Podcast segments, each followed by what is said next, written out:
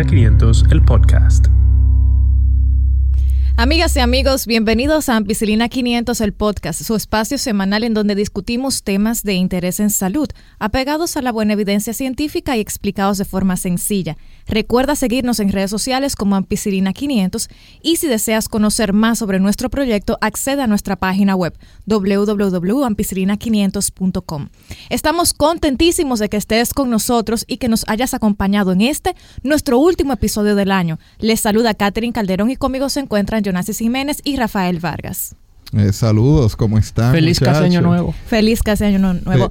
feliz casi año nuevo. Y hoy tenemos una particularidad y es que si no lo pudieron ver por nuestro Instagram, ahora mismo eh, estamos grabando este episodio el 10 de diciembre. El 10 de diciembre hicimos algo inusual y fue que grabamos este episodio en vivo en Instagram, o sea que ahora mismo estamos viendo los comentarios, estamos viendo las reacciones de las personas que están eh, en vivo con nosotros. Y si hay alguna pregunta, pues entonces las, la iremos respondiendo en este episodio que saldrá o salió al aire el 30 de diciembre. Hoy vamos a hablar de un tema que a mí me encanta porque el mes de diciembre es un mes que aparte de la comida, el puerco asado, los pasteles en hoja, las empanadas, de la fiesta y la celebración, a muchos nos da la oportunidad de poner en perspectiva el año que está terminando y plantearse metas para el siguiente. Y esto de las metas es sumamente importante, pues nos ayudan a tener objetivos claros, definidos, con fechas que permiten organizarnos mejor, cuantificar los resultados y darles seguimiento para ver cómo vamos en su consecución. En fin, hoy hablaremos sobre cómo hacer tu 2020 más saludable y lo orientaremos en cuatro grandes áreas, dieta, ejercicios, hábitos y salud mental.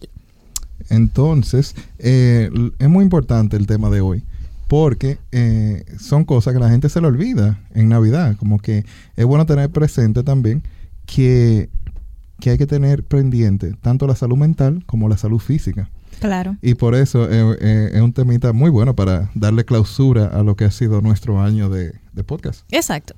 Antes de iniciar, yo quiero que compartamos brevemente, y eso ya un poquito más personal, particularmente, y no tiene que ser solamente de salud, ¿qué fue lo que más eh, lo mejor de tu 2019 y lo más retante de él. Rafa, entonces tú ibas a decir.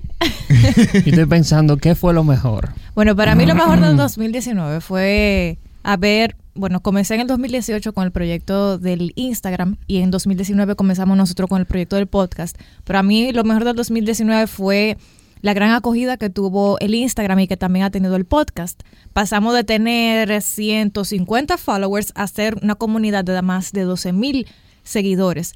Tanto así que mi mamá me hacía bullying al principio.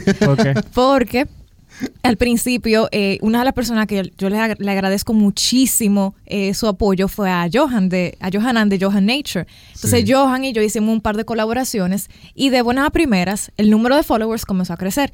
Yo le dije, mami, mira, ya somos, no sé si 800 followers. Y ella me dijo que tú lo compraste. y yo como que, mami, no, sé que tú ya tenías como 100 followers, ahora tú tienes 800. Sí, sí. Tu mamá era, una troll. Era algo de, de, de no creerse. Sí.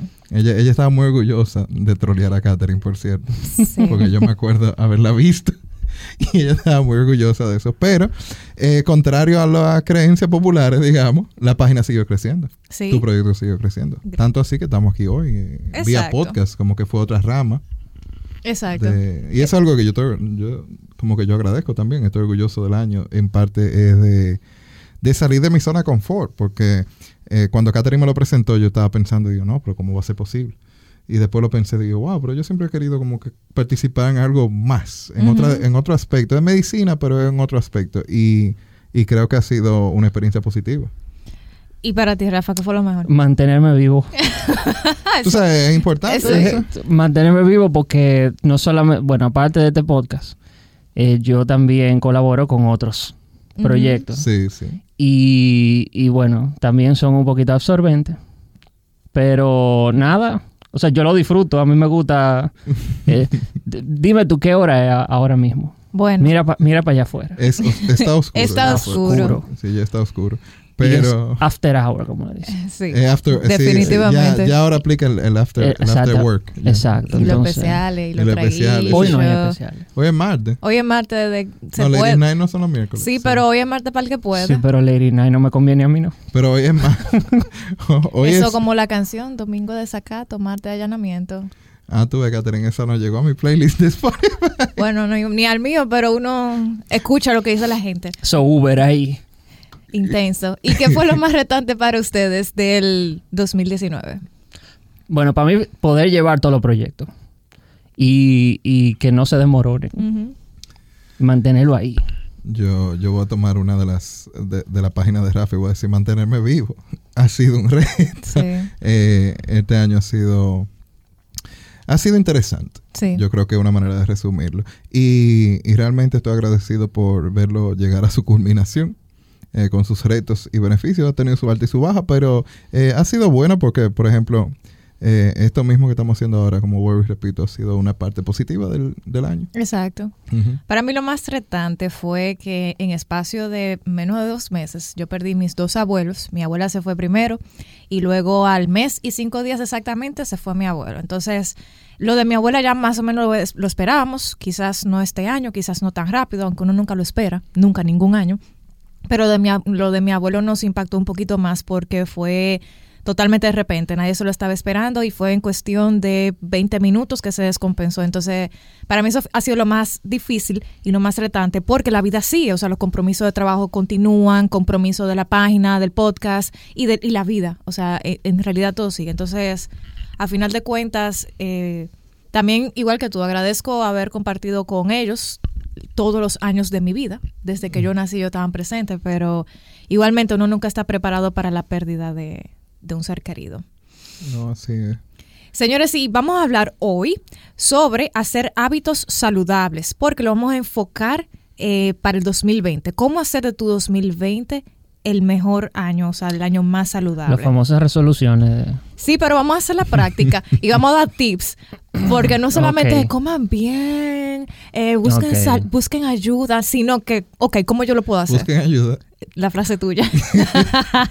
Eh, para las personas que nos estaban viendo, normalmente no nos sentamos así de frente. No. Entonces, eh, a veces es un poquito, es una nueva experiencia esta para nosotros. Bueno, nos sentamos Sí. de frente eh, así y no. Bueno, tenemos, estamos tenemos- en radio. eh. Tenemos un monitor con un delay. Tenemos un monitor con un delay, así que cualquier cosa que vean en el video es porque eh, estamos acostumbrándonos. To- Todos estamos bajo cosas nuevas ahora. Pero siguiendo con eso, entonces, Catherine, ¿qué hacemos con la dieta? Señores, entonces miren, lo más importante a la hora de hacer hábitos saludables es saber que al principio puede que no sea fácil. La rutina anterior, estar sedentarios, ser estáticos, es parte de la zona de confort que muchas veces toca romper. La mejor estrategia consiste en primero ser intencionales, o sea, proponernos hacer algo y proponerse seguirlo. Lo segundo es ir adaptando pequeños cambios, no intentar hacerlo todo de un golpe, eh, sea eso comenzar o terminar un hábito. Por ejemplo, cuando la gente intenta dejar de fumar, mucha gente lo deja de golpe. Y eso es algo que ni, ni con el alcohol, ni con eh, las drogas, ni con nada se puede dejar de golpe, porque uno lo siente a nivel físico sobre todo. Lo segundo es ir adaptando, eh, perdón, lo tercero es ir recordando que para hacer un hábito y para establecerse puede durar entre cuatro a ocho semanas para uno acostumbrarse a que este- existe ese hábito y luego de ahí la constancia y la disciplina es lo que lleva a que se siga cumpliendo. Entonces, respecto a la dieta, hay una estrategia muy chula del CDC, del Centro de Control de Enfermedades y Prevención de los Estados Unidos, para hacer hábitos saludables. Se llama las tres R's. Reflexiona, reemplaza y refuerza. La primera R, la R de reflexión. Primero, una, crear una lista de hábitos alimenticios. ¿Alguna vez ustedes han hecho como un diario, anotando de lo No. que ustedes comen? No. Jamás. no. Jasma. Nunca. Para la gente que nos están viendo, ellos pueden ver que no. No. no. Entonces, lo primero que dice la CDC, primero reflexiona, o sea, piensa sobre tus hábitos alimenticios, qué estás haciendo. Un diario de alimentos te puede ayudar a escribir todo lo que tú comes en un día. Y eso te ayudará a descubrir tus hábitos. ¿Por qué? Porque quizás, y yo me, a mí me pasó, eh, que yo tratando de hacer memoria de lo que yo estaba comiendo, me di cuenta que estaba comiendo una cantidad exagerada de pizza. Toda la semana. Mm. Toda la semana, o sea, por lo menos tres veces a la semana y no porque yo quisiera. No. Si no, po- no, porque en mi casa Pero no te oponía tampoco. No. No, porque si ella llega. Porque si está ahí. Si yo la piso todo ahí. No, pero imagínate. No, entonces me di cuenta, por ejemplo, en ese caso, que estaba teniendo hábitos poco saludables, porque en ese caso quizá era por no sentar, bueno, no pararme a pelar una yuca, una batata, unos plátanos, hacer algo quizá un poquito más saludable. O hacer cena y no pedirla, porque la pizza me imagino que la pedían. Sí. Y eso es algo que pasa, como que es más cómodo. Y por lo general lo que llega más rápido y lo que es más económico siempre son de menor, eh, son de menor calidad alimenticia. Exactamente. También aparte de eso, conviene anotar cómo uno se sentía al elegir comer eso que eligió comer y si estaba hambriento la persona, si estaba estresada, si estaba pasando por un momento difícil, porque muchas personas tienen lo que se llama alimentos de comida emocional Comfort food. Y emotional eating, o sea, que comen por, en, en dependencia de sus emociones. Sí, eso, eso es un tema muy importante porque entonces si tú te sientes mal al respecto a tu imagen o, o la situación en la que te encuentras y lo reemplazas con comida y tu peso te preocupa, entonces entras en un ciclo vicioso. Exacto. Entonces la pizza sería como el comfort food. Sí, Sí, y para muchos lo es porque eh, por lo general son alimentos o dulces o salados. exacto. Entonces también tienen otros riesgos. Un hamburger de los jefes. Eh, no promo. Pero, Pero bien. pero no, bueno. pero Sustancioso. Cada pero quien cae tiene algo, Si cada ellos no quieren mandar algo. un, unos hamburgues, no nos ponen. Ujú. Bueno, atención a CC. Pero eh, eso es lo que pasa por lo general. La gente, eh, la misma comida de Navidad también para algunas personas es comfort food, es comida como que te hace sentir hogareña. Exacto. Aunque tú no estés en tu casa, tú tienes recuerdos asociados a... Y cuando uno asocia recuerdos a comida, entonces si son placenteros, uno quiere revivir esos Claro. recuerdos cada vez que lo hace con comida. Y como toda Navidad, hay que buscar un equilibrio. Exacto. Porque si tú lo haces semanal y comienzas a hacerlo dos veces a la semana, tres veces a la semana, entonces quizá no sea eh, lo más saludable, porque uno lo que le dice a los pacientes es como que, ah, no, mira, eh, para Navidad tú puedes comer de todo, pero con moderación. Exacto. Y entonces ahí continúa con lo de que reflexiona sobre qué cantidad tú estás comiendo. Exactamente. Aparte de eso, algunos hábitos que pueden hacer que las personas coman un poquito de más, y eso lo dijeron los chicos de Sin Lechuga la última vez que estuvieron por acá. Comer muy rápido, por ejemplo, comer cuando uno no tiene hambre, comer parado, porque hace que uno se distraiga del enfoque que es comer. Por eso les recomiendan como que algo tan sencillo, siéntate a comer. Porque Y, y, y solo a comer. Ese fue un tema de cuando hablamos con ellos, como que qué tú haces cuando tú estás comiendo, es comiendo. Exacto, o sea, evitar ver televisión, porque ese es otro hábito que te puede llevar a comer un poquito de más. Y a veces hay algunas personas que no pueden comer sin tener eh, su postre. O sea, eso es también otro hábito que puede llevar a la persona a comer un poquito más, igual que saltarse las comidas. Otras señales que hay que tener en cuenta, que se pueden verificar y pueden, se puede ver si, si podrían estar llevando a que uno coma de más, es, por ejemplo, a usted no le pasa que ustedes van a la cocina, como que hacer nada, abren la despensa o abren un gabinete O la nevera. y, o la nevera y como que dicen, ay, mira, hay gomita, hay, hay galletica la que vienen en un tarro azul, no, no es De la de Navidad. de la Navidad. La que se compran en Navidad, que están en todos los Sí. supermercados. Tú abres la puerta y tú son la abres y son galletitas, de exacto. mantequilla. De mantequilla. Y son galletitas, Mm. no es, no es un, un pote de... de dulce. No, ni con, La que tiene con a- más azúcar. artefacto de Esa costura. Ajá. Ah, Siempre sí. le ponen hilo, le ponen aguja. Sí que después sirve para costura, para costurero. Sí, No, es que eso se recicla siempre. Siempre. Esa y la de soda. Antes había una de soda que Sí, venía también. sí. Ah, sí. Wow. Wow. Y ahí acabamos de confirmar que todos somos viejos. ¿eh? Eh, bueno, también sentarse en la televisión, a ver televisión mientras se come, antes o después de una situación estresante. Eh, por ejemplo, hay personas que le gusta, y yo creo que eso es bonito, inclusive hacerle platos y decirle, ay, mira, yo te cociné esto. Pero hay gente que lo hace como con mucha frecuencia, Frecuencia. y puede hacer que eso te, te esté haciendo comer de más.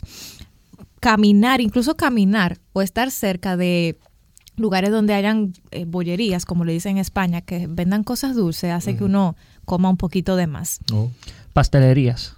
Hostia. no, sí. porque si tú pasas por el lado de la pastelería. Si Catherine pasara todos los días por el frente de donde venden empanadas, Panadería, panadería y pastelería. Empanadería. no creo que hubiera duda. Ay, sí, de verdad. Luego de que uno sea consciente de estos hábitos, preguntarse si hay algo que uno puede hacer para evitar esa situación que lo lleva a uno a comer de más o si no no puede, porque por ejemplo, no sé si a usted le, le ha sucedido también que van a alguna reunión de trabajo y lo que hay son donas, eh, comida poco saludable, eh, o algún evento eh, que lo que se esté brindando quizás sean cosas fritas. Y no siempre uno puede evitar ir a ese tipo de eventos. ¿Qué uno puede hacer para sustituir esa comida? Porque si te lo ponen adelante, tú lo coges. Ah, porque está ahí, se va a dañar. Exacto. Esa no es la excusa. Esa es la excusa de que se iba a dañar, la iban a botar, ya está comprada. Pero realmente en ese aspecto eh, es también tomar decisiones saludables. Claro. Eso, es, eh, eso es parte de las R's, de como en el reemplazo ya. Y, y lo de reforzar es que es, aunque te estén ofreciendo esa comida y tú te comías cinco empanadas, entonces comete una. No es que tú dejes de comerlo en absoluto, pero que bajes, que, que moderes tu ingesta. Exacto. Ujú. Entonces, eh, luego de tú preguntarte como que, ¿qué puedes hacer? Y eso es una de ellas, modera tu ingesta, piensa, ok, no me tengo que llenar de esto, sino como que yo puedo picar esto y también puedo cenar ahorita. Entonces ahí tú comienzas a reemplazar. Y esa es la otra R, que cuando tú reemplazas, tú cambias. Eh, si tú trabajas, ¿verdad? Y de, de- comes a las 12, entonces de 2 a 5 de la tarde todavía tienes el trabajo, pero te da un poco de hambre. ¿Qué tú picas? ¿Qué tú, qué tú meriendas? Eh, tú lo que venden es galletitas, dulce, eh, para no mencionar marcas, galletas dulces, un brownie, eh, Una que son de chocolate como rellena helado, exacto, helado, Ay, eh, empanadas, eh, patelitos, frituras, cosas, cosas así. Una que tiene un dinosaurio. Exactamente. si tú, eso es lo que tú eliges, entonces tú tienes que, tú puedes entender y aceptar que esa decisión que tú estás tomando la puedes mejorar, puedes reemplazar eso que estás comiendo por algo que sea más saludable. ¿Qué puede ser? Pueden ser nueces, pueden ser frutas, pueden ser frutos secos también, pueden ser cereales. Hay, hay muchísimas opciones. El asunto es que tú entiendas que ese alimento que tú necesitas, porque uno siente que lo necesita, cuando uno tiene hambre uno Exacto. necesita comer. No es que tú dejes de comer, no es que tú, ya yo no meriendo, ya yo no almuerzo, ya yo no nada. No, es que tome decisiones inteligentes. Por ejemplo, si tú consumes jugo de naranja, el mismo jugo de naranja del el que uno consigue a mayor disposición aquí, si tú le eh, si tú lees el empaque, por 12 onzas ese jugo de naranja tiene la misma cantidad de azúcar que una Coca-Cola. Y tú dirás, no, pues voy a dejar de beber, voy a beber Coca-Cola porque bebo jugo de naranja. No, la Coca-Cola también tiene sodio, que es sal. El jugo de naranja no.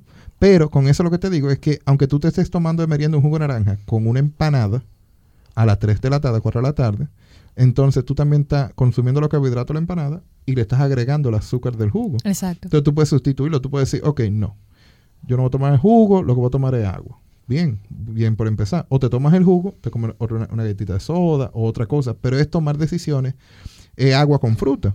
Tú puedes Yo estoy trabajando ahora la mandarina. en la mandarina. Te cogió con mandarina. Exactamente. Yo No, estoy, porque uno tiene tiempo. estoy Sí. trabajando en eso ahora. Frutas de temporada. Sí, porque uno le coge con uva. Nos fuimos con la uva. La prueba todita, la blanca, Ay, la roja, la negra. La que tienen semilla, la que no tienen semilla, la chiquita, la grande, todita. Manzana, roja, Te hace verde. roja, experto verde. en esa fruta. Sandía, el año entero sandía. Exacto. Y eso es parte de lo de reemplazar, es que tú conscientemente empieces a girar en torno a decisiones saludables. Entonces, esto es más sostenible que tú dejar de comerlo en absoluto. Exactamente. Y eso, eso es lo más importante. Entonces también comer despacio, como dijo Catherine anteriormente, tómate tu tiempo para comer, aparte ese tiempo. Algo que pasa muy frecuente y en lo personal me afecta a mí, es que yo cuando estoy comiendo no evito al máximo usar el teléfono, como que el teléfono, porque cuando uno está comiendo tienes que tomarse como que un momento de paz. Y cualquier altercado, cualquier situación, cualquier discusión o un mensaje que te, te emocionalmente te, te afecte, afecta la manera de tú procesar la comida también.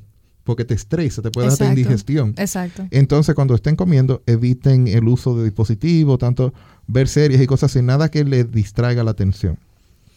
Además de eso, eh, comer despacio, comer solo, eh, como tú decías, comer solamente cuando uno tenga hambre, no evitar ligar algunas emociones, o sea, hacer el siguiente circuito de que me siento estresado, voy como algo, me siento ansioso, voy como algo, eh, evitar hacer eso y planificar las comidas. Yo creo que eso es, eso es de lo mejor, el meal prep, Para, para unos tener una conciencia, bueno, hacer conscientemente eh, un buen uso de la comida. ¿Por qué? Porque si usted se agarra un sábado, un domingo y se pone a cocinar todo lo que usted va a comer durante la semana, a apartarlo, no solamente vas a lograr llegar a tu peso si estás en sobrepeso o bajo peso, sino que también vas a gastar menos dinero Y vas a tener conciencia de qué es lo que estás comiendo durante toda la semana. Y también es bueno que recalcar con lo de planificar que también acostumbras a tu cuerpo a comer a la misma hora, Exacto. porque lo planificas en horario. Entonces, si todos los días tú comes a las 12 de mediodía o a la 1 o a las 3, pero que todos los días comas a la misma hora, así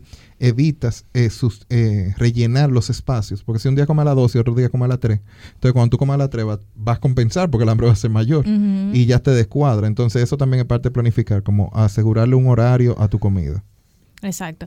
Y yo quiero dar una mención especial a mi querida amiga Sara Gómez Coco, psicóloga, que tiene un hermoso y súper, súper eh, podcast que se llama Amiga Date Cuenta, en donde no solamente es para chicas, es para todos los que quieran verlo, donde ella trata este tema en un episodio, en una serie de episodios, dos episodios, sobre esto de emotional eating, o sea, cómo comer con las emociones. O sea, que les recomiendo que si quieren saber un poquito más del tema, ADCEL, el podcast. Lo pueden encontrar en Instagram y lo pueden encontrar por las plataformas eh, de princi- principales.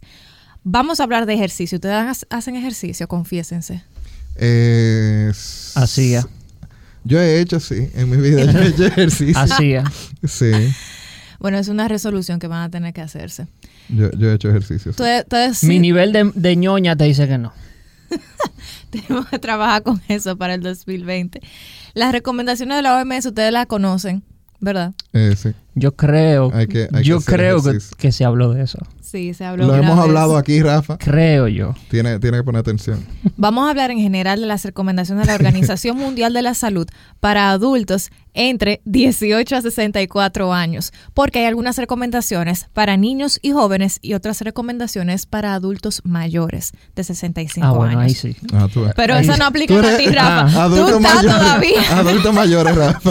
No te vengas a zafar. Tú, Dice- tú estás todavía. Dice alguien del, del live stream, eh, David Rodríguez, un amigo, y médico también, dice que Sí. digamos la verdad sobre el ejercicio. sí, yo, que- yo, que no- yo hago, yo hago. Que no, Yo no. que no hablemos mentira, así que Ya se confesaron, está ya, bien. ya, sí. Pasaron la prueba. David porque hace ejercicio, él, es- él es muy Yo solté el deporte profesional hace mucho. El deporte profesional, ¿a qué tú te dedicabas, Rafa? Sí, yo, Por favor, cuéntanos tu historia. Cuéntanos tu historia de yo practicaba fútbol. fútbol. Ay, sí, es verdad. Ah, pero tú, tú conoces a David también. eh, Ah, sí, Sí. claro, Sí, yo sí. jugaba con él. ah, tú ves, dijo que dijera la verdad, David. Ya Pero uf, ya yo dejé, yo dejé el deporte profesional. Yo me retiré. De esa, de esa carrera te me retiraste. hicieron mis honores y Sí. para mi casa. Ay, Juan. Wow. Estoy pensando en incurrir en el sobol ahora. Retiraron tu, En, ti- en tu- el- sí, el- puedes, tienes. Ya tú tienes edad. Mi nivel de ñoña me da para sobol. Ya tú tienes edad de softball y una rodilla mala, porque esa bolita siempre tiene una, so- Exactamente. una Rodilla mala y ñoña. Y ñoña. Y ñoña. Ya. Sí. Sobol. Ya, ya puede, puede llegarle. No, señores. Eh, si se, lo ideal es eh, hacer los adultos entre 18 a 64 años, que su nivel de salud se los permita. Lo ideal es hacer de 150, 150 minutos de actividad de mo- moderada a intensa o 75 minutos de, modera- de actividad de vigorosa a intensa, actividad física, o sea, cardio. Que, o sea que amigos, si a usted le gusta hacer mucho las pesas, perfecto, sígale haciendo. Pero le tengo una noticia, tiene que también practicar cardio, por lo menos 150 minutos de actividad moderada a intensa a la semana. Eh, cuando hablamos de tiempo, lo- las recomendaciones siempre se basan en mantener una frecuencia cardíaca elevada. Controlada, dígase por ejercicio. Entonces, por eso es que no nunca se define como actividad física eh, bajo la- las estándares y las guías. eh, nunca se define como actividad física lo que es levantar pesa, porque cuando uno está levantando pesa, eh, por lo general no necesariamente. El periodo que aumenta la frecuencia es corto. Corto. Es cuando tú haces el movimiento y cuando tú exhalas ya vuelve y se normaliza.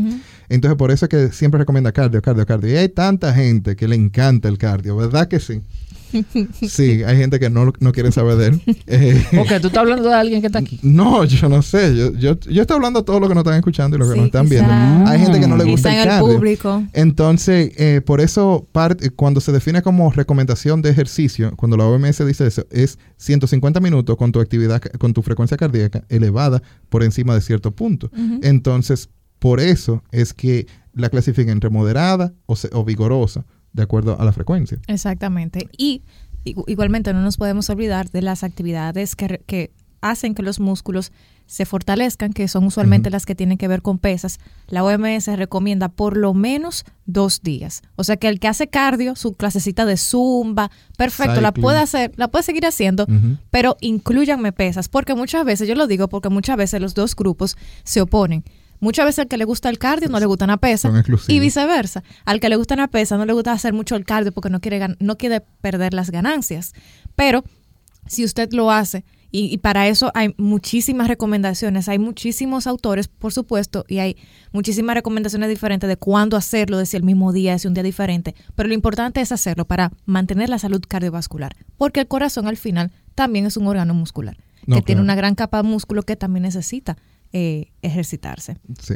Habla un poquito de los hábitos. Vamos a hablar de los Oh, hábitos Rafa. porque eso sí a nosotros nos gusta. Hablemos del alcohol.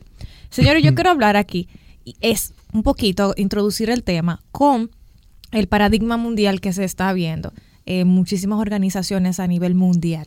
Eh, claro, ese paradigma mundial tiene que ser a nivel mundial. Wow, sí. Pero el paradigma que se está observando ahora mismo es el siguiente. Antes, eh, y Jonas ahí me, me imagino que se recordará, la recomendación era un consumo moderado de alcohol, porque el consumo moderado de alcohol se había visto en algunas investigaciones observacionales, tenía un efecto beneficioso sobre la salud y estaba ligado a algunas sustancias. Ojo, no que no sea así, sino que todavía es así, pero el paradigma mundial ha sido a, en vez de recomendar el consumo moderado, a limitarlo si la persona ya consume, porque si la persona no consume no se le recomienda iniciar. El, el problema siempre ha sido con las definiciones. Exacto. Como que, como yo universalmente le digo a todo el mundo que tiene diferente cuerpo, diferente metabolismo, como yo le digo qué tanto tomar o cuándo se define de una u otra manera. Por eso las guías no... Y ellos se cuidan bastante con el lenguaje, porque ellos no son extremistas. Ellos no dicen no consume alcohol, ni consume tanto alcohol. Ellos comienzan a basar la guía en lo que es una bebida estándar, que eso lo hablamos ah, en bastante detalle en nuestro episodio sobre el alcohol, eh, que lo pueden escuchar también en el podcast en Spotify en todas las plataformas. Entonces, eh, cuando ellos hablan de consumo moderado de alcohol, es excediendo las basales. Exacto. Ajá. Que para un hombre, para llano sería un hombre dos tragos al día, dos, tra- Ujú. dos bebidas estándar al día, y para una mujer una bebida estándar al día. Exacto. Promedio. Ya cada quien tiene diferentes niveles de tolerancia. Exacto. Eh, Pero y te lo digo porque el, últimamente, eh, hacia donde yo veo que van a mayor las no, investigaciones. reciente, reciente lo publicaron, como que fue Sí, en sí, esta semana. en hubo- esta hu- semana. Hubieron publicaciones, sí. Yo sé Exacto. para dónde tú vayas. Exacto, que el alcohol, como ya sabemos, es un factor de riesgo importante en la aparición de muchos cánceres. Y, por ejemplo, en el cáncer de mama, en las mujeres, todavía no se sabe ni siquiera la cantidad de alcohol mínima que hay que consumir para que sea un factor de riesgo, porque sí sabemos que en algunos otros cánceres es dosis dependiente. Mientras más alcohol se consuma, mayor el riesgo. Por ejemplo, en los cánceres que son de garganta, de lengua, sobre todo cuando se, se combina con el tabaco. Entonces, por eso Se muchas, exactamente, por eso muchos autores, lo que la recomendación de muchos autores actualmente es a limitar el consumo, al- el consumo, en vez de recomendar un consumo moderado y que si la persona no lo ha iniciado, entonces pondere no iniciarlo. Pero igualmente eso queda en la eh, en cada quien. Dígase, no, si no tomas, no empiece. Exacto. Porque no, el beneficio que te da no está comprobado que sea mejor que el, hecho de tú no tomar alcohol. Exactamente. Entonces no se lleven de eso de que si usted no toma vino y no le gusta el vino, pues entonces no empieza a tomarlo porque una copa de vino, etcétera, etcétera, porque lo publicaron. Si ya tomas, entonces trata de mantenerlo por debajo de lo que se considera moderado, que serían la- lo que dijimos anteriormente. Exacto, mira, y mira qué interesante que tú mencionas eso, porque muchos autores lo que dicen es lo siguiente, eh, la cantidad de vino que tú necesitarías tomar para que, fue, para que hiciera un efecto beneficioso sería demasiado. Y esa sustancia que se encuentra en el vino tinto específicamente se puede encontrar en muchos otros componentes. Entonces, por eso es que muchos autores eh, to- todavía no están seguros de si esa recomendación debería existir. Ahora bien, si va a consumir alcohol, como dice Jonasis, hágalo con moderación, sobre todo ahora en las fiestas y para el trabucazo del 31. Porque con eso que celebramos, con alcohol. Claro. eh, es parte de nuestra cultura. Claro también. que sí. Jonasi, ¿y cuánto tú recomendarías según la organización, bueno, las organizaciones, la Sociedad de Alcoholismo de Estados Unidos y la Organización Mundial de la Salud? Eh, bueno, como dije anteriormente, las bebidas estándares se definen entonces como una once y media de whisky, o de un licor fuerte. Eh, 12 onzas de cervezas es una bebida estándar y, y entonces 4 onzas de vino sería una bebida estándar. Co- basándonos en esto, un- lo normal es que para una mujer no exceda 7 bebidas estándares en una semana Exacto. y un hombre no exceda las 14 bebidas estándares. el promedio. Esto no es sexista, es basado en el metabolismo y en el tamaño promedio de la población. Lógicamente, dependiendo de su tamaño, van a haber hombres que toleren menos y mujeres que toleren más. Entonces, estos son como una guía generalizada porque cada quien es eh, individual. Exacto. ¿Y qué pasa con esta gente que muchas veces no toman alcohol? Pero, pero salen una un noche entregados a romper la yeca y dicen, hoy yo voy a romper y vamos a destapar un pote y vamos aquí, a, porque ya no, Eso por ejemplo, se- acá en República Dominicana, a partir del 4 de diciembre, creo que me dijiste, no hay restricción de horario, o sea que se puede salir y tomar alcohol a cualquier hora. sí, sí, O sea que tú puedes amanecer de pito a pito.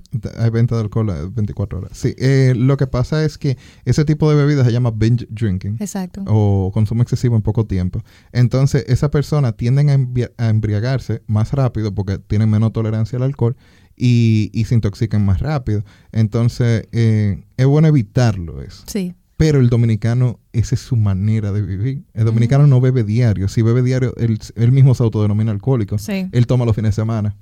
Y entonces eso eh, es más dañino para la salud tomar todo, porque tú dices 14 bebidas estándares durante la semana, no es que te dé la la semana. 14 en un día. Entonces es bueno evitar el consumo excesivo en poco tiempo, O sea, en hombres serían más o menos cinco bebidas alcohólicas estándares en dos horas. en dos horas. Y en las mujeres serían cuatro en dos horas. En dos horas. O sea que ya a partir de ahí tú más o menos vas perdiendo el control, en No, dependencia y- obviamente de la y tolerancia. que le pone un estrés un tanto excesivo a tu cuerpo. Sí, Entonces, esas son las condiciones que es bueno evitarla, porque eh, ya ahí tu hígado y tu páncreas pueden ser víctimas. Tu estómago, nadie te quiere tolerar tanto alcohol en poco tiempo. Eso, Exactamente. esencialmente. Igualmente, si tomas mucho alcohol de forma diaria, si con frecuencia lo consumes hasta intoxicarte o embriagarte, si el uso del alcohol ya te está generando daño físico o mental, o si ya tienes dependencia o adicción, es hora de buscar ayuda. Estos patrones de ingesta de alcohol no son para nada saludables. Vamos a hablar del cigarrillo. Y vamos a hablar sí. del cigarrillo electrónico, porque el cigarrillo ya todo el mundo sabe, sí, sí, doctora, que eso causa cáncer, eh, que es un factor de riesgo, eh, que, que está ligado a muchísimos tipos de cánceres. De hecho, es el factor de riesgo modificable que más muerte produce. Y de eso yo creo que no hay que abundar tantísimo. Lo ideal es que si una persona fume, pues deje de fumar. Y eh, que si una persona tiene el plan de dejar de fumar, entonces que busque ayuda, porque eso tampoco se, se deja de hacer de la noche a la mañana. No, realmente es difícil porque el cigarrillo es una adicción, como que eh, cuando tú necesitas algo para tú desarrollar tus funciones diarias, tú estás adicto a eso. Y, y cuesta trabajo aceptarlo, lo primero. Sí. Lo primero, como que para combatir cualquier adicción, siempre lo primero es aceptar que tienes un problema. Y entonces ese es uno de los, de los primeros pasos. Y para aquellos que no pueden dejarlo de un momento a otro, porque no es fácil, eh, realmente está documentado que dejar el cigarrillo es una de las adicciones más difíciles. Eh, y porque es aceptado socialmente, como que tú puedes fumar, nadie te está juzgando porque tú fumes. No es ilegal, tú no estás haciendo nada escondido. Y el nivel de adicción de la nicotina es bastante potente. Entonces, el hecho de que esté tan asequible en el supermercado, en los bares, donde quiera que tú vas, te rodea eh, lo hace más difícil. Por eso el primer paso es aceptar como que, conchole, yo quiero dejar de hacer esto. Exacto. Y ya ahí hay recursos, tanto online como presenciales. Hay médicos que te pueden ayudar también a eso, hay medicamentos que se pueden utilizar, hay parches. Hay muchas opciones que para quien quiere dejar de fumar lo puede usar. La que no recomiendo, la que no recomiendo yo personalmente, no la recomiendo, es dejar de fumar cigarrillos tradicionales para pasar a vape para después dejar de fumar. La evidencia no documenta que eso sea la mejor vía. Entonces, eh, porque el vape es más adictivo, tú tienes más acceso a la nicotina y terminas consumiendo mayor cantidad de nicotina que la que tú consumirías en cigarrillos. O Y sea que tú no lo vas a dejar como quieras. tú dejas el cigarrillo, pero no dejas la nicotina. Exacto. Entonces, eh, y los daños del vape todavía están documentando que da problemas, pero todavía no sabemos ¿A qué nivel? no tenemos la evidencia que diga, ok, mira, si tú haces esto, tienes esto. Ni tantas veces, ni como que no tenemos eso todavía a mano. Entonces, yo no le recomiendo a nadie que empiece a vapear bajo ninguna circunstancia. Exactamente. Como que yo prefiero darte las herramientas para que tú dejes de fumar como se dejaba de fumar antes de que existiera el vape, porque tú no estás dejando la nicotina cuando te pasas el vape. Exacto. Y, y de hecho hay algo, incluso a nivel emocional, de el hecho de tú agarrar un cigarrillo, llevártelo a la boca, es, a- es- ese hábito es el que tú tratas de romper cuando dejas de cuando tratas de dejar de utilizar el cigarrillo, que no se rompe con el vape, porque no. incluso la, la misma acción física que te generaba placer al- algo y el inhalar está ahí presente. La diferencia es el tipo de humo que Sí. genera. Sí, sí, que es un vapor. eh, pero también uno de los problemas del vape eh, es que tú no sabes con qué están mezclando. El sirope, el suero, el, el líquido que usan para el vape no siempre cumple los mismos estándares de calidad. Exacto. Y los sabores también lo hacen más asequible. Unas situaciones cuando se hace de forma saludable es el sexo. Hablemos del sexo seguro. Oh, wow. Claro que sí, hay que eh, hablar de eso, es un hábito. ¿Cuántos episodios hay de eso? Grabado. Hay dos o tres. Mm. Hay dos o tres episodios en que hablamos de, De sexo seguro. de sexo seguro, sí, de cómo evitar. Lo más importante tratar. es, y, y yo creo que es algo que tenemos que proponernos para el 2020, es tener una, un buen, una buena salud y dentro de esa parte de la salud está la parte sexual, la salud sexual. Sí. Para las personas, sobre todo que no tienen parejas estables, utilizar un preservativo en todas las relaciones sexuales es vital. Porque vamos a ser honestos, o sea, no- de barrera. Claro, o sea, no todo el mundo tiene los mismos gustos, ni todo el mundo piensa igual que el otro. Entonces, decirle a una persona, no, tú solamente tienes que tener una pareja, creo que sería un poquito irreal.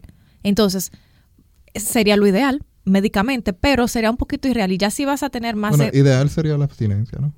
Para, para prevenir, para prevenir ITS, sí. Y embarazo. Y embarazos. No, eh, pero Pero yo creo que... ya- tenemos que adecuarnos un poquito al estilo de vida del paciente Yo creo que no hay, no hay situación ideal ya en ese aspecto, porque son muchas cosas de preferencia personal. también. Como que tener una pareja, hay gente que son monógamos, hay gente que no, hay gente que se aceptan así, se quieren así. Entonces, yo lo que creo que sí se debe de cuidar independientemente de, de lo que Claro. los médicos prefieran. Claro, exacto. Entonces, como eso, como tú dices, un método de barrera, los condones son deben de ser la basal y usarlo en todo en todas las relaciones en todas las relaciones, independiente de la vía. Exacto. Y si usted no desea tener hijos, pues utilice un método de planificación familiar para los, tanto los hombres como las mujeres. Eso es parte de la salud sexual. ¿Por qué? Porque una mujer y una, bueno, una pareja, un hombre, una mujer, quien sea que tenga un hijo fuera de, de cuando se lo proponía, pues tiene repercusiones que no solamente van a afectar pues las, el bienestar físico, porque el cuerpo de la mujer cambia, sino también hasta su bienestar emocional. Cuando un niño llega en un momento que no se lo esperaba, hay personas que lo toman muy bien, otras que no también. Entonces yo creo que esa parte tenemos que tomarla en cuenta.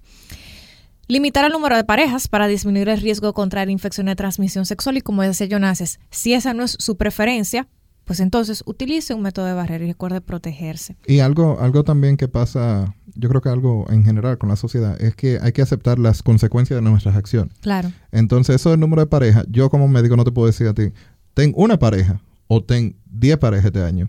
Yo lo que sí te digo es como que entre más parejas tú tengas y tengas relaciones con más parejas, tú te estás exponiendo con cada una de ellas con mayor probabilidad de contraer una infección de transmisión sexual. claro, tú no sabes lo que hace el otro. Entonces, no es que tú tengas una pareja, ni que tengas 10, ni que tengas 100. Es que tú entiendas que entre más parejas, existe más riesgo de que contraigas algo. Pero utilizando preservativo eh, y también planificación, entonces ahí tú limitas, uno, la concepción inesperada, y dos, con los preservativos limitas una gran mayoría, pero no todas, de las infecciones de transmisión sexual.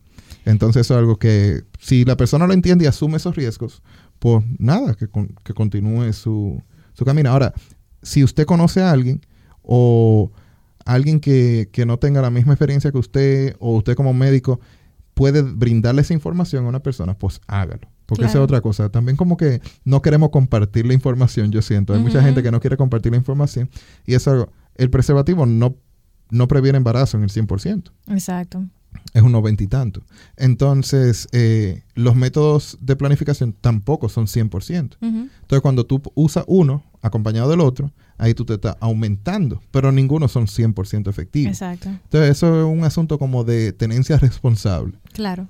Eh, hay que ser responsable con nuestras acciones. Exactamente. Y si eh, tienes múltiples parejas sexuales, porque esa es tu preferencia, pues entonces mantén tus chequeos de infección de transmisión sexual al día. En personas que tienen más de una pareja sexual se les recomienda, o en personas que sospechen inclusive, que su pareja sexual pueda ser promiscuo, no serle fiel, se recomiendan hacerse chequeos de infección de transmisión sexual por lo menos cada seis meses. Dos veces al año o, por, o una vez al año, como usted lo prefiera, pero para mantenerse, mantener su salud al día, porque usted quizá puede utilizar su método de planificación de protección, pero quizás el otro no tanto, y eso puede tener entonces repercusiones en la salud sexual de todos los involucrados en esa relación. Y por ejemplo, la, la, una de las pruebas más comunes que la gente teme más es la del VIH. Sí, Y esa prueba, de- a partir de los 16 años, debe realizarse una vez al año en tu chequeo anual. Y es parte de rutina.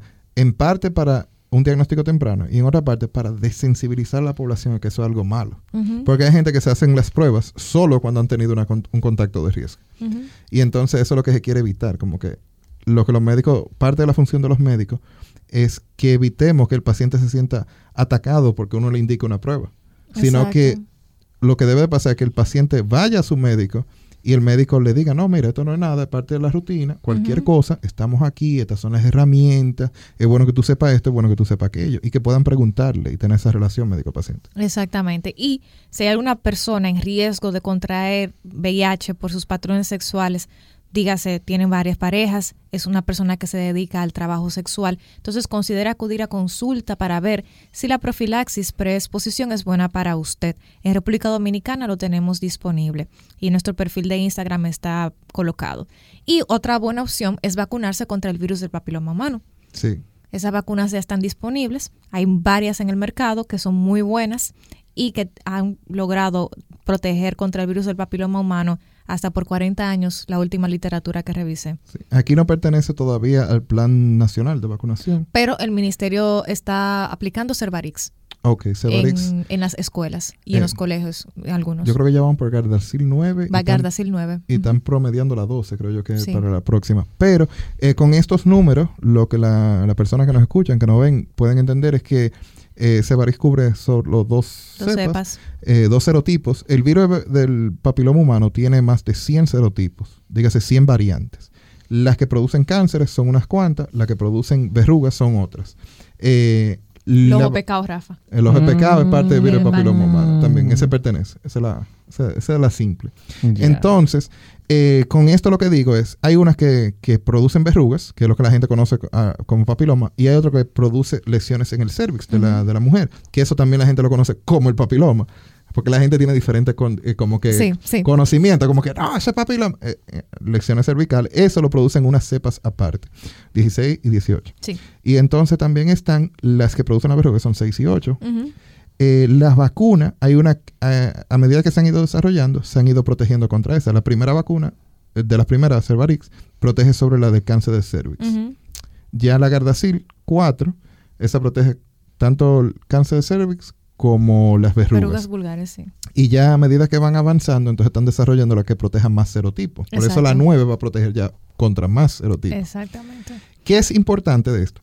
Que estas vacunas, aunque no sean parte del Plan Nacional de Vacunación en, en todas, eh, por lo general ya todos los centros privados y la mayoría de ginecólogos tienen acceso a ella. Y eso es bueno que tú lo digas, porque alguien me preguntó el otro día por eh, el mensaje de ampicilina, ¿dónde podía comprarla? No es Mm. una vacuna que se encuentra disponible en las farmacias. Hay que ir a consulta de su ginecólogo. Los gine- se, se vende entre la persona, bueno, la institución que lo vende a un médico directamente. O sea, que no es que, por ejemplo, como algunas vacunas de la influenza en Estados Unidos, y aquí se pueden encontrar algunas también en las farmacias colocadas, pero no es el caso de la Gardasil. No, entonces tú vas a tu médico y, y es un plan de, de vacunación. No es una sola vacuna. Son Algunas son dos dos, o tres. y otras son tres. Entonces, eh, tú vas y te, la, y te la va poniendo. Lo ideal sí es que si tienes hijas hembras o eres joven y no has empezado tu actividad sexual, es el mejor momento para ponerla, antes de que empiecen la actividad.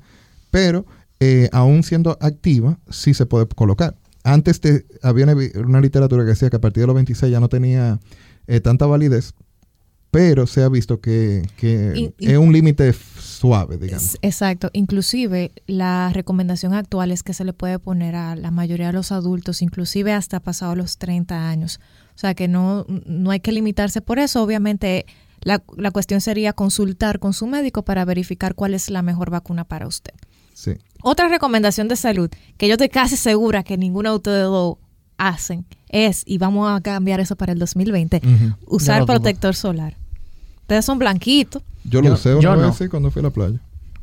pero seguramente el de que vende, eh, eh, el, que habla El de que un estado de Estados Unidos. Ah, no, no, yo compré del otro, de que es un guineo. Tiene que ver con los guineos. Ay, ay, ay. El banana boat. Mm, yo, no, yo no conozco nada de eso. Bueno, Absolutamente. eh, Pero, ¿Y a qué tú te refieres? ¿No es ese? bueno, utilizar un buen protector solar Ujú. y ponérselo, se, se debe poner, se debe recolocar cada dos a cuatro horas, Ah, eso. pero te- ¿De cuánto? cada dos a cuatro horas se, se debe ¿Untándose recolocar. crema? No, protector, Rafa. Mm. Eh, eso, eso tú lo puedes comprar y no, y no te deja, no te deja residuos. Pero es bueno utilizarlo porque el melanoma, el cáncer de piel, es un, es real y es una, es una enfermedad que está, bueno, que se lleva muchísimas vidas y sobre todo en varones. Los que están en mayor riesgo de tener melanoma son los hombres. Así que yo les recomiendo encarecidamente, sobre todo por su colorcito de piel y su fototipo, que consideren utilizar su protector solar. Inclusive, déjenme decirles que estas luces que utilizamos en la noche emiten un poquito de radiación. Sí, pero eh, es mínimo. Es mínima, pero se ha estado ligando al envejecimiento prematuro, igual que el uso de las pantallas. Ah, con razón, mano. Con razón que ya parecemos de cuánto es Rafa, de 62, eh, Sí. según Catherine. Porque Catherine, ella va en reversa. ella es Benjamin Button. Sí. Ajá, y nosotros para adelante. Pero nada. Mira, le pregunté en el live que quiénes usan protector y ya alguien dijo que no. Nelson dijo que no. Bueno, Nelson, ponte Entonces- protector. entonces, meta para el Que 2020. sigan diciendo quiénes usan protector de lo que nos ven. También vacúnense anualmente contra la influenza. Sí, es- hay un episodio. Hay un episodio en el que hablamos episodio sobre eso. que hablamos de eso. Y también visitar al dentista dos veces al año no sería una mala idea. También. Ah, eso sí. Recuérdense-. Que la salud bucal se ha eh, asociado a una mejor salud en general. Y lo contrario, la mala salud bucal se ha asociado, todavía no hemos encontrado un nexo causal, pero se ha asociado a incluso padecimientos cardiovasculares. Oh, vaya. O sea que Bueno, sí, hay, hay cierta relación con ciertas infecciones. sí, con ciertas infecciones. exacto. Entonces, resumiendo ahí, dice Giselle, que nos ve, una, una amiga, eh, que ella quisiera, pero... Tener la costumbre de aplicarse protector solar. Para Giselle, todas las chicas y chicos que nos escuchan, miren, lo mejor es comenzar a hacer patrones sencillos, sobre todo como lo que tiene que ver con cuidado de la piel. favor. Sí, mira, y esto va mucho para los varones sobre todo, que son quizá un poquito, porque la chica a veces tenemos un poquito más de facilidad porque nos ponemos cosméticos, pero los varones no se ponen absolutamente nada. El mismo jabón que usan para la Nada. zona genital, lo usan para la cara, lo usan para fregar, lo usan para bañarse, lo usan para no, todo. No, no, no, no, no, no, no.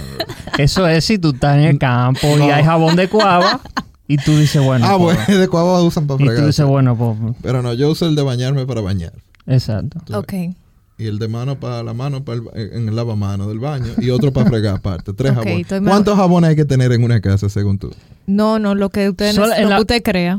En la bañera, uno. Uno en la bañera. Dependiendo. Bueno, sí. Y un jabón, un Sindet, un jabón sin jabón, un jabón que sea a base de aceite es lo ideal. Oh, Dios mío. Un jabón sin jabón. ¿Y qué limpia un jabón sin jabón? Es un jabón con a base de aceite, Y el aceite limpio. sí. Bueno, Ah. entonces, como les seguía diciendo, pero ese, otro, ese tema para otro día, con un dermatólogo que venga para acá. Entonces, miren, lo ideal, solamente tres cosas ustedes necesitan para comenzar una buena rutina de la piel. Un jabón para la cara, Ya ese está. Pa- Ah, no, para la cara. No, no, no. Para no. la cara. que le corte un pedazo que tú tienes. Buena idea. No. Buena No, idea. no es eso un jabón ideado para la cara. Ustedes los varones tienen la ventaja de que su piel es más gruesa, la capa superficial de la piel es más gruesa, el estrato córneo. Por eso, Entonces- por eso no hay que untarse nada. pues. No, ustedes sí tienen que untarse. Eh, por eso es que las mujeres em, nos vemos envejecidas un poquito más rápido que los varones. Mm. Y las arrugas se nos marcan más por la, porque la piel es más fina. Entonces, ¿qué tienen que hacer? En la mañana, Heavy breathing. en la mañana se me lavan la cara con ese jabón especial para la cara. Y eso como lavarse la cara en el baño, usted lo pone en el baño ahí, ¡pam! Ujú. donde usted pone su jabón del cuerpo. Sí. Se lava la mano, la ma- ahí, antes de usted bañarse en el cuerpo, y se lava su cara. Se, se quita, se, se enjuaga y ya. Ajá. Ok, entonces, Luego que salgan, Otra ya cosa usted más. ya se estén cepillando, porque eso es lo que hay que, lo que tenemos que hacer es hábitos que sean fáciles de seguir. Se están cepillando y luego que termine de cepillarse se me ponen un poquito de hidratante en la cara. Oh. Wow. Un poquito de hidratante, claro, para mantener la piel hidratada. Oh, wow. Y hay hidratantes que están hechos para hombres. hay hidratantes que están hechos para hombres. Sí, Sí. no, ellos Claro. están hechos para Sí, sí, hombres. todo está Claro. hecho para hombres. Dios. For men. Dice for Yo- men. todo. realmente, yo no critico a quien lo haga. Yo lo admiro. Porque tener ese nivel de- de determinación y paciencia. Se logra. Oye, bien por ello. Pero entonces, mira. Yo siento que yo duro demasiado en el baño y hago como que es básico. Entonces, mira. Yo voy a lo que voy. Te baña- Bañarme, te bañaste. peinarme. Te, ba- te bañaste, te cambiaste. Y lo último que tú haces antes de salir es que te pones tu poquito de protector. ¿De qué? De protector solar. Ah, porque falta. ¿Y cuánta vaina van? Son tres y ya. Ya eso, ¿ves? Por eso que tú dices. Y Vamos, tú lo pones en tu Vamos a salir. mochila. ¿Cuántas horas duran las mujeres para salir de la casa? Ay, ay, ay. No por eso. No. No por eso. No por eso. No, no es por eso. No ese ¿Y- producto. ¿Y por qué? Pero vamos a decir el secreto. Son más cosas. En mis años de vida, yo siempre he querido que me contesten esta pregunta. ¿Por qué? aparte de eso, Si no es eso. aparte de eso, es que todo el proceso del maquillaje involucra su tiempo. Además de que uno tiene que sentarse a decidir qué es lo que uno se va a poner, porque uno nunca tiene nada en el closet.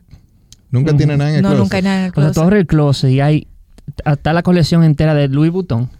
¿Y qué me pongo? Yo no, No sé. tengo No nada, tengo estoy nada que desnuda. poner. Y uno, uno abre el closet y coge la primera camisa. Pero, pero camisa. ustedes La lo que quieren primera. hacer es eh, desviar el tema. Lo importante no, es que es un factor de estrés para los hombres. No, pero póngase su protector solar. Eso de la salud mental. Ese de la salud mental de los Póngase su protector solar. Miren, hay unos protectores solares que no tienen color, porque a nosotros nos gusta con colorcito, de, o sea, el mismo color de la piel. Y esos protectores, esos protectores no dejan, hay muchos que no dejan el ese recuerdo blanco, o sea, Yo no sabía que tenía que darnos un recuerdo. no, no, no, que te dejan como la piel blanca, como que tú pareces un muerto. Lo- Como Ay, lo que tú usas cuando tú vas a la playa. Sí, cuando te ponen que te embadurnan la nariz así, pa, pa, y te dan como galletas en, en la cara. Entonces, y te queda blanco. Yo espero que te- la gente que nos está escuchando y que nos ven tomen esto. Mira, no. Catherine no lo está diciendo de balde. No, no, lo- lo- hay mucha gente que lo va a hacer. Mira. Están poniendo ahí. ¿Qué dice? dije, dije. te- oye, oigan, ustedes lo ponen en su mochila, Ajá. tú lo pones en tu mochila. Lo pongo en mi mochila. Tú tienes uno aquí, Rafa, tú te pasas el día entero aquí, lo pones ahí adelante de la cosa azul. Una mochila. No, no, no, tu protector. Ah. Para que tú, cuando tú llegues, tú te lo pongas y ya. Ya. Pero si se lo puse porque llegó aquí y ya cogió el sol. Tenga uno en su casa y uno aquí. Ok. Entonces, ya que Vamos, vamos a pasar entonces al próximo tema. Yo espero que realmente lo hagan. yo espero que las personas que se puedan beneficiar de eso, como dije, la información ya ha sido dada. Igual tú Tomar acción depende de ustedes. y tú. Ujú. Hablemos de la salud mental. La salud mental yo creo que es uno de los puntos más importantes para tener una buena salud física en general. Le vamos a dar unos tips bien generales que pueden ayudar, les pueden ayudar a tener un 2020 más saludable a nivel de la salud mental. Lo primero es hacer ejercicio, que ya de eso hablamos anteriormente, y alimentarse correctamente. Hacer ejercicio libera endorfinas y ayuda a disipar el foco de los problemas porque usualmente usted está mentalizado y enfocado a lo que usted está haciendo en ese momento. Yo no sé si ustedes le han pasado que quizá tienen algún problema o algo que quieren resolver y cuando están eh, haciendo algo, antes de dormirse, duchándose, haciendo ejercicio, como que llega una idea para resolver ese problema. Y eso Sí. porque la mente ya no está enfocada en solamente conseguir la solución a ese problema, sino que se ha enfocado en otra actividad. Y eso como que libera la mente y hace que vengan entonces esas ideas que quizá estaban bloqueadas por su, por pensar quizá eh, demasiado en Dígase que eso. esa idea millonaria que uno tiene cuando se está bañando, Claro, hágala. Cuando está corriendo, Claro. montando bicicleta. Eso es lo primero, mantenerse haciendo ejercicio y, li- y alimentándose correctamente. Tener un círculo de apoyo es importantísimo. La gente a veces subestima el valor de la familia y de los amigos. Tener un círculo de apoyo en una iglesia, familias, con familia, ami- amigos, es bueno para poder sobrellevar los momentos buenos y los momentos malos. Sí, hay que compartir con los amigos en los, bu- en los buenos tiempos, ¿verdad? Porque no, pero nada más No que trancarse tanto. No, pero que nada más no sea para los buenos tiempos. Claro. Se supone que tú te rodeas Para de gente todo. que formen un sistema de, de aporte, una red de soporte para ti. Eso lo hablamos también en un episodio con la doctora, con la licenciada Calderón también, la Melina. La que- melina. La, La melina. melina. eh, que es parte integral de la salud de una persona, es su sistema de soporte. Entonces hay gente que lo tienen en su casa, con su familia, hay otras personas que lo tienen con un grupo de amigos, con colegas, con em- personas del trabajo. El asunto es que tú desarrollas a lo largo de tu vida un ambiente donde te sientas cómodo y tú puedas eh, tener ese soporte que el día que tú tengas un problema o algo puedas acercarte a uno de esos amigos, de esos conocidos y expresarte libremente. Porque muchas veces lo que hace falta es que te escuchen con eso se resuelven algunos problemas, muchos de los problemas. Entonces, dice Onice que aprender a soltar es la clave. eso yo es estoy de cierto. acuerdo. Eso es cierto. Hay que aprender a soltar. No se puede tener todo al hombro. Otra cosa es también desarrollar un hobby. Eh, eh, estuvo de moda en este año y el año pasado, en 2018-2019, el ciclismo. Mm, Eso sí. da doble propósito, porque además de ser un hobby, eh, también es un deporte. Y tienes Entonces, un círculo usualmente. y te mantiene en un círculo, conoces a nuevas personas, te expones a nuevas experiencias y eso todo es parte de la salud mental porque también, aunque tú tengas tu círculo de amigos, círculo y red de soporte, también tienes que aprender a no perder el contacto, no perder la capacidad de interaccionar con nuevas personas. Exacto. Porque a veces uno entra en un solo círculo, se queda ahí y tú eres cómodo ahí. Y no te quieres exponer a nuevas personas porque ya tú estás cómodo. Entonces te sientes incómodo. Y eso es algo que yo, yo tengo un, tengo amigos que ellos tienen varios círculos sociales y ellos pueden socializar en todos. Y se pueden juntar y todo, porque hacen varias actividades. O juegan fútbol, como jugaba Rafa, y otro día corren, y otro día. Entonces, eso también, además del mismo ejercicio que tú haces, te permite socializar con, con diferentes personas. Exacto. Y tú te vas acercando con unas que con otras. No tiene que ser cercano a todos, sino que puede ser social. Exactamente. Y eso es parte también de mantener una buena salud mental. Otro, otra, otro asunto muy importante cuando hablamos de salud mental es poner límites, poner límites saludables y aprender a decir que no. El tiempo es el único bien que no se recupera. Y eh, es bueno aprender a planificar tus horas de sueño, a- aprender a planificar las horas de estudio, las horas de ocio, de pareja, y eso toma tiempo, eso no se hace de un momento para otro.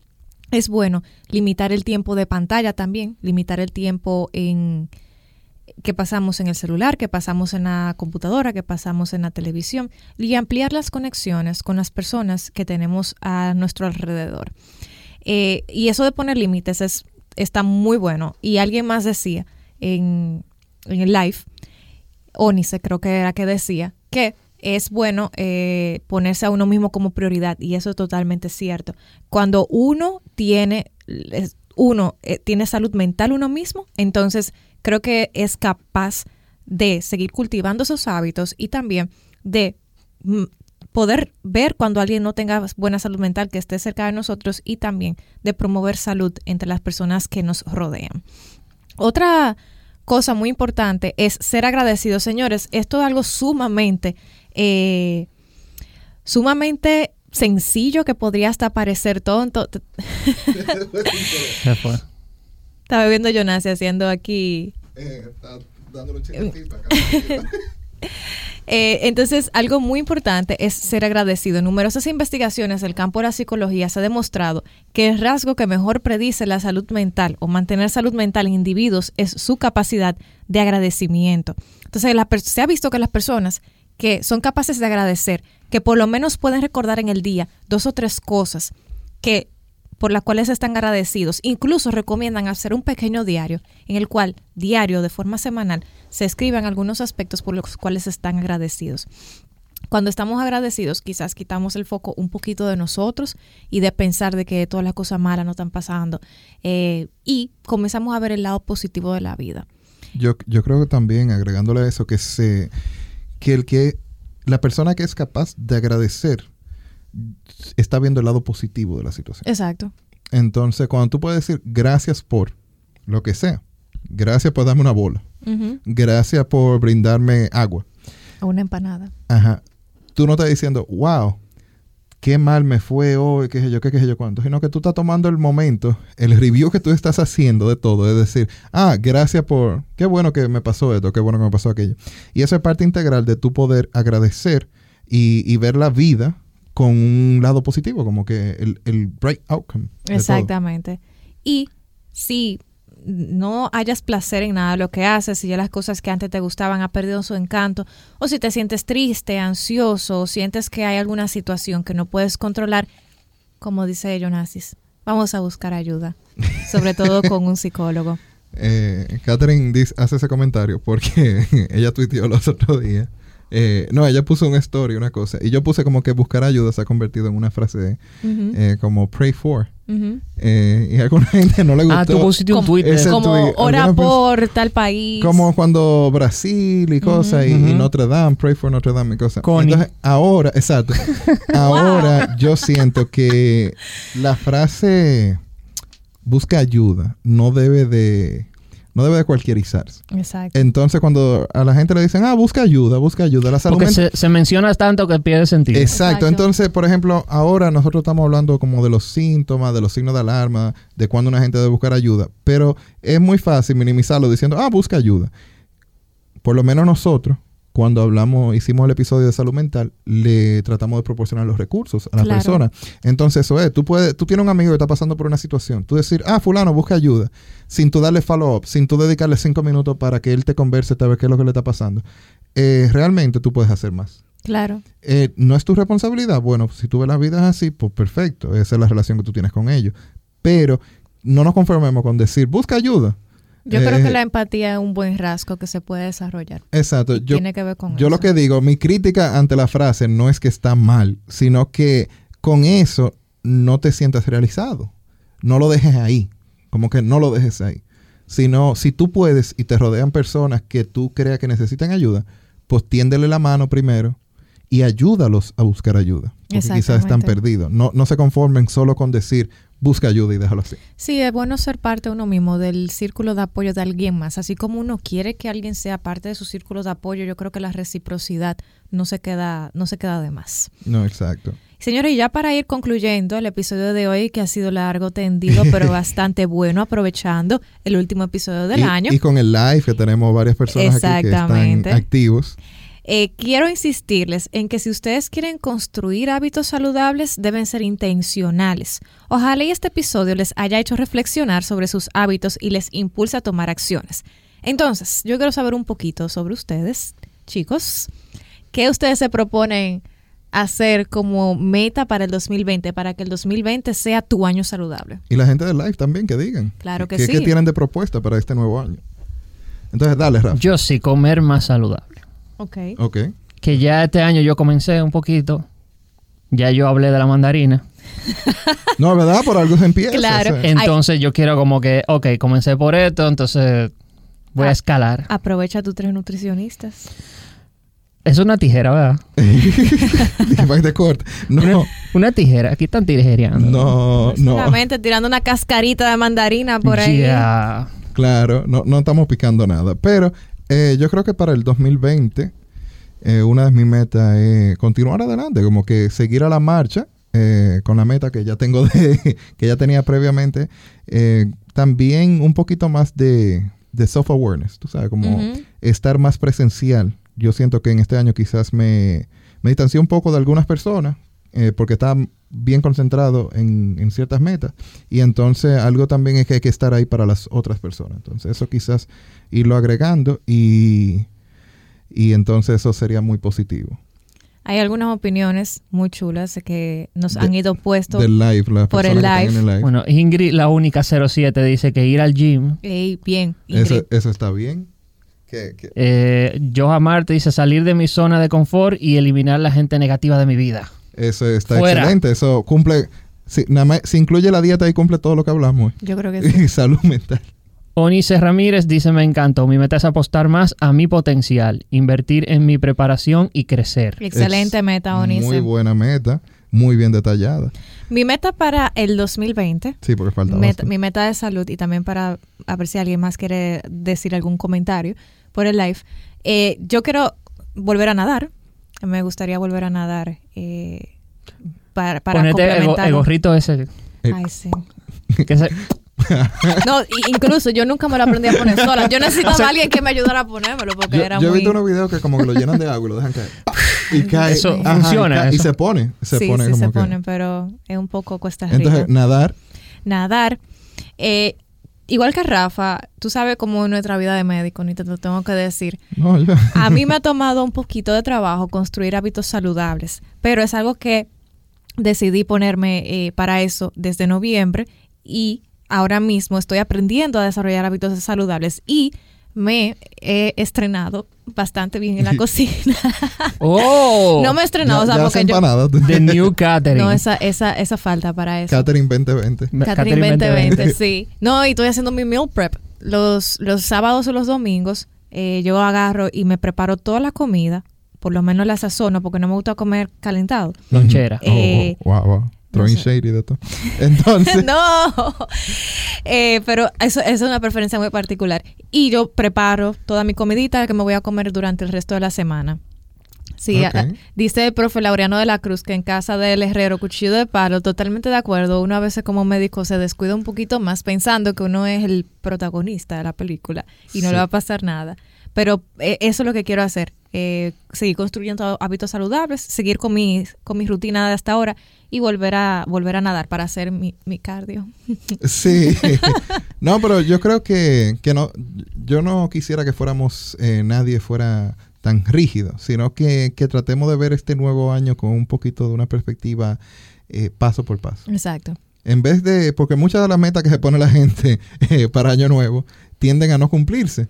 Porque Entonces queremos abarcar diciembre demasiado. Y tú no tienes el cuerpo hot de Subir verano. un escalón. Exacto. Entonces, Si subiste un escalón ya está logrando algo. entonces yo siempre he dicho, y fue con lo que Catherine empezó, y es que tratemos de no tomar decisiones radicales. Sino, haz un plan, pero un plan sin una fecha, entonces es solo un sueño, es una cosa, una de esas frasecitas que, eh, que dicen en Instagram. Entonces, Hashtag. pónganle fecha y, y vayan haciendo las cosas realistas. Digan, ok, yo quiero comer saludable. Exacto. O hay personas que quieren hacer la transición, de quieren ser ve- vegano, vegetariano, Ujú. eh, quieren dejar de comer carne roja, etcétera. Y lo quieren hacer, no lo hagan de un día para otro. Ah, digan, ok, para tal tiempo yo voy a dejar de comer X cosa. O para tal tiempo yo quiero comer tantas calorías. Y la van a contar. Entonces hagan pasos graduales. Tanto con lo de cesación de alcohol, si van a dejar de tomar alcohol o van a minimizarlo, el cigarrillo, etcétera. Hagan pasos graduales. Empiecen el ejercicio. Catherine quiere empezar a nadar. Entonces no va, no va a ser 100 metros el primer día. Va a ser, yo creo que un poco más de 100 metros. Oh. No va a ser un kilómetro el primer día, pero, Wow. pero, no, yo, yo entiendo porque 100 metros en la piscina. Cuatro veces la piscina de 25. Pero Bueno, aquí la, la de chiquita, la de aquí es de 50, la de 50 50, ida y dos veces. O sea, Pero, bueno, ya ahí vamos a entrar en la técnica, en lo técnico, pero también importa la técnica y qué tan rápido lo claro. haga. no, y etcétera, tienes toda la razón, porque yo no, va, no, no se van a dar dos kilómetros en el primer día. Probablemente a los 250 yo te.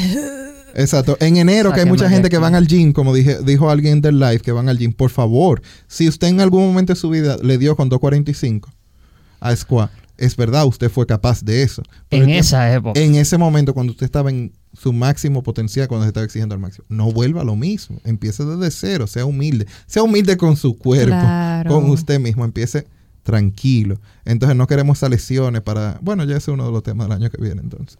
Lesiones del Exactamente. gimnasio. Y también, si, si quieren saber cómo entrenar con buena postura, a- hace unos buenos episodios Hace- hace atrás unos buenos episodios. hicimos dos con eh, Active y con Wilmer Ajá.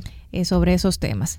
Señores, y de esta manera queremos despedir este episodio y este año, no sin antes agradecerles por haber estado ahí durante estos meses, por escucharnos, retroalimentarnos y recomendarnos. Estaremos de vuelta el año que viene, luego de, de tomarnos unas vacaciones. Así que no desesperen y manténganse informados en el Instagram de Ampicilina500. Felices fiestas y que tengan un buen 2020.